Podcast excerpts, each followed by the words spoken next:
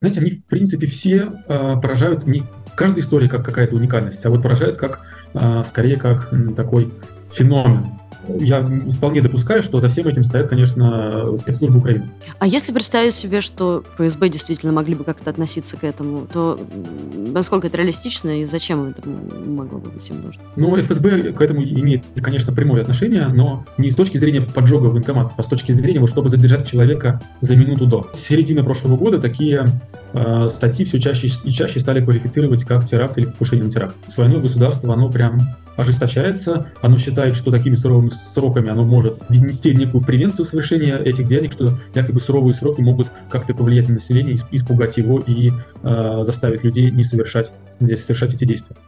Всем привет, это подкаст «Что нового?». Меня зовут Надежда Юрова. 25 попыток поджогов военкоматов по всей России за последние два дня. Поджигатели чаще всего пожилые люди или женщины. По данным СМИ, они могли стать жертвами телефонных мошенников, которые убедили их пойти на поджог в обмен на списание долгов или под угрозой оформления кредитов. Поджигателей задержали, на них заводят уголовные дела, по которым им грозят огромные сроки. С момента начала войны зафиксировано 113 случаев поджогов военкомата. Это невероятная цифра. Об этом мы поговорим с Евгением Смирновым, адвокатом правозащитного проекта «Первый отдел». Друзья, вы можете помочь нам делать наши подкасты, интервью, сюжеты из регионов всего за 5 долларов в месяц. Становитесь нашими спонсорами на YouTube, сделать это можно на главной страничке нашего YouTube-канала. Спасибо. Евгений, здравствуйте. Здравствуйте. А, расскажите, что это вообще происходит с военкоматами в последнее время? Э, какие есть версии и, главное, какова география этих поджогов? Потому что их уже зашкаливает за 100, а за последние двое суток их произошло 25. Расскажите, пожалуйста, что вам известно. Ну, как э, говорит президент нашей страны, они, они горят. И действительно, они горят по всей стране. Это началось... Э, еще сразу после начала полномасштабного вторжения, только случаи раньше были единичные, а сейчас интенсивность возгорания просто возрастает, возрастает возрастает. Если я не ошибаюсь, то один из чиновников, судебных чиновников сказал, что за 2022 год только в суд поступило около сотни уголовных дел. То есть это уже около сотни уголовных дел дошло до суда. Хотя производство по таким уголовным делам, оно занимает там не неделю, не месяц и даже не два месяца. Обычно длится не менее полугода.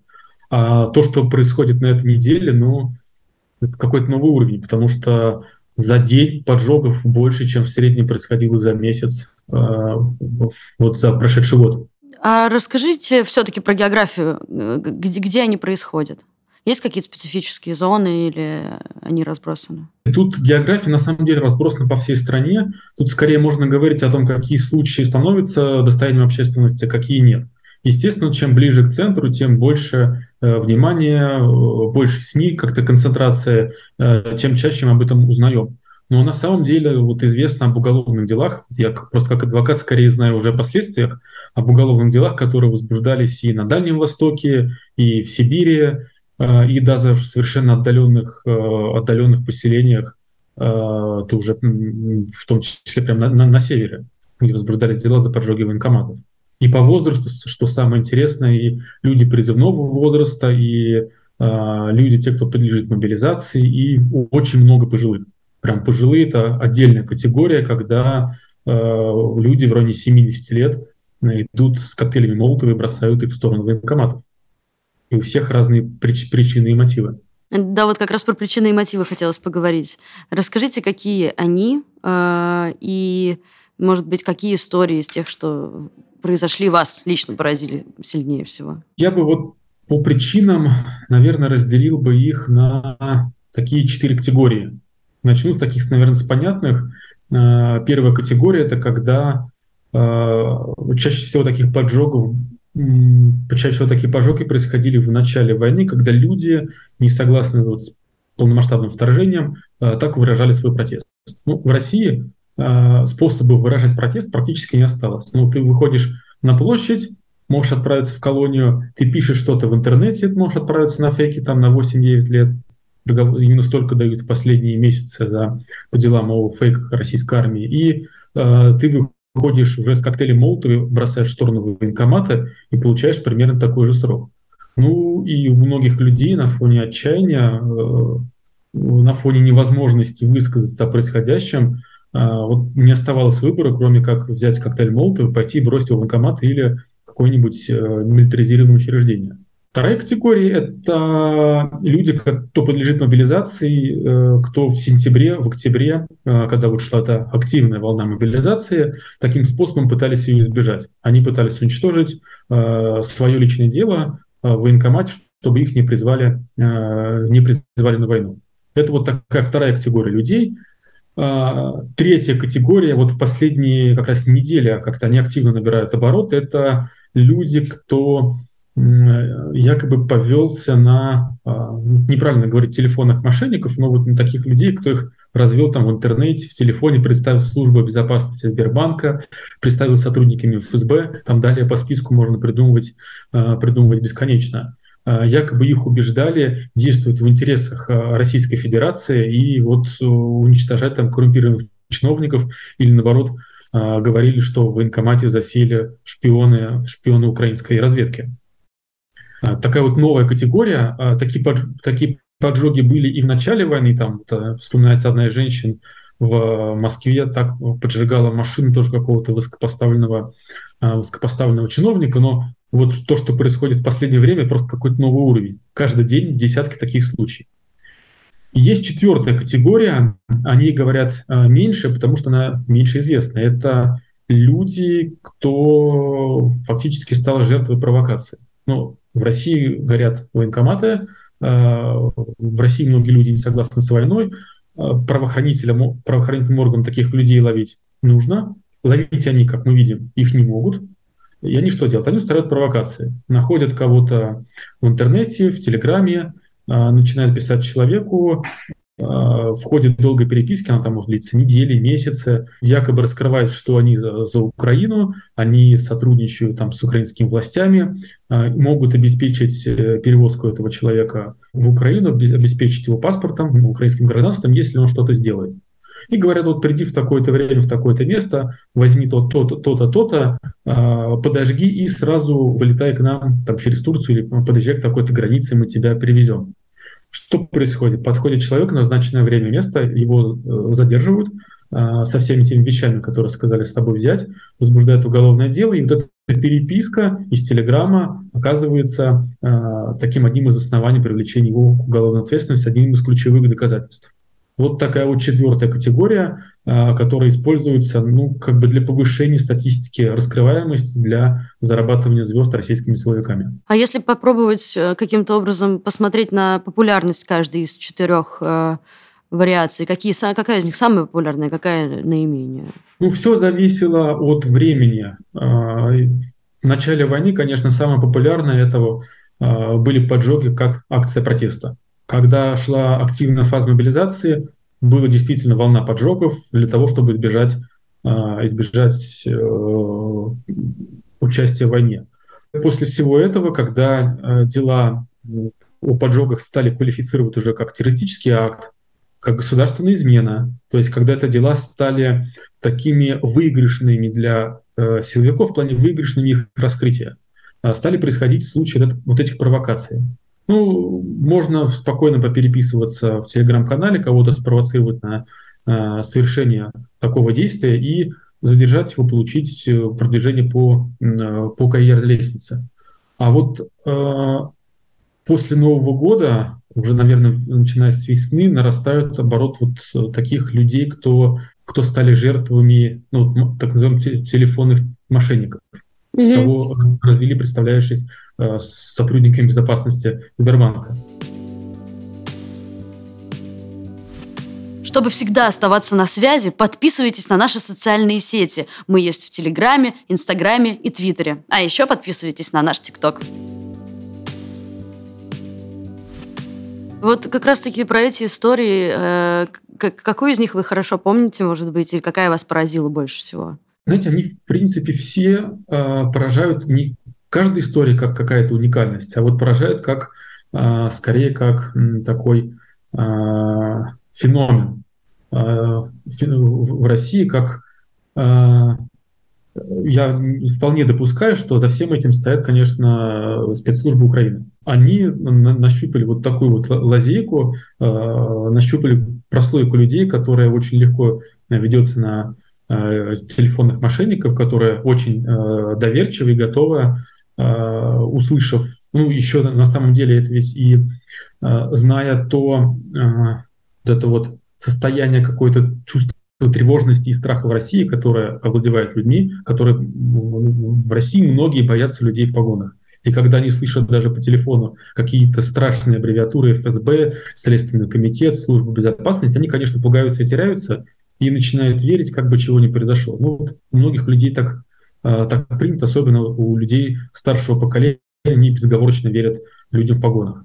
И вот, э, видимо, сотрудники спецслужб Украины нащупали эту прослойку людей и стали этим пользоваться. А зачем? Ну, идет война, и на войне все методы хороши. А, Все-таки поджоги военкоматов, они имеют перед собой много целей. Во-первых, это такая неконтролируемая вещь, которая происходит во всех регионах страны.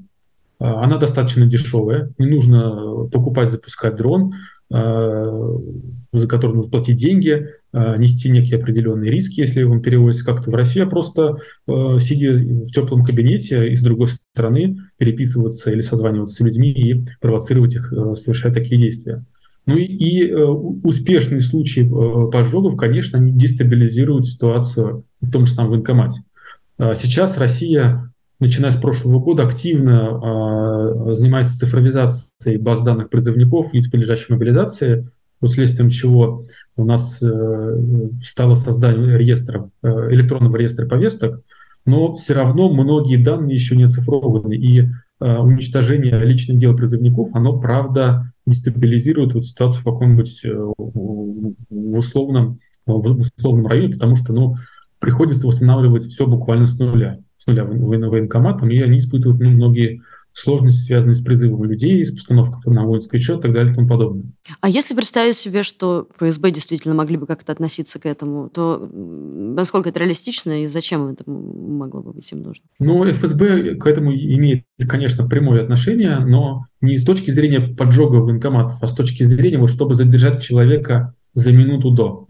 Они знают, когда он придет, они знают, куда он придет, они знают, что у него будет, и ничего не составляет труда задержать его на подходе. Мы часто слышим вот эти вот э, удивительные истории, что э, в полукилометре от такого-то военкомата или такой воинской части же задержали человека совершенно случайно на улице и обнаружили у него в рюкзаке там бутылки с зажигательной смесью.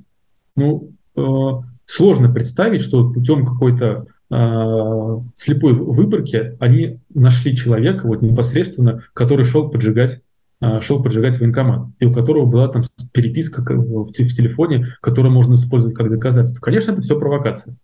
Ну, не все случаи провокации, я уверен, но большинство, больше чем 90%, э, они есть. Да, знаете, я сам э, сталкивался вот в своей практике э, с провокациями, ну, например, дел о государственной измене. Они, в принципе, ведь очень похожи, даже поджоги военкоматов сейчас квалифицируются в том числе как государственная измена. Ну, например, э, парня из Санкт-Петербурга так э, спровоцировали купить там балаклаву, купить э, какие-то вещи, с которыми удобно передвигаться по лесу и поехать через минеральные воды в Турцию и потом якобы в Украину. Так совершенно неожиданно его в минеральных водах на вылете из аэропорта задерживают местные оперативники и э, возбуждают против него дело о государственной измене. Потом оказывается, что вот в ходе какого-то оперативно-розыскного мероприятия непосредственно сотрудники минеральных вод узнали, что он собирается вылетать э, из минеральных вод в Турции и имели на руках вся всю переписку в Телеграме.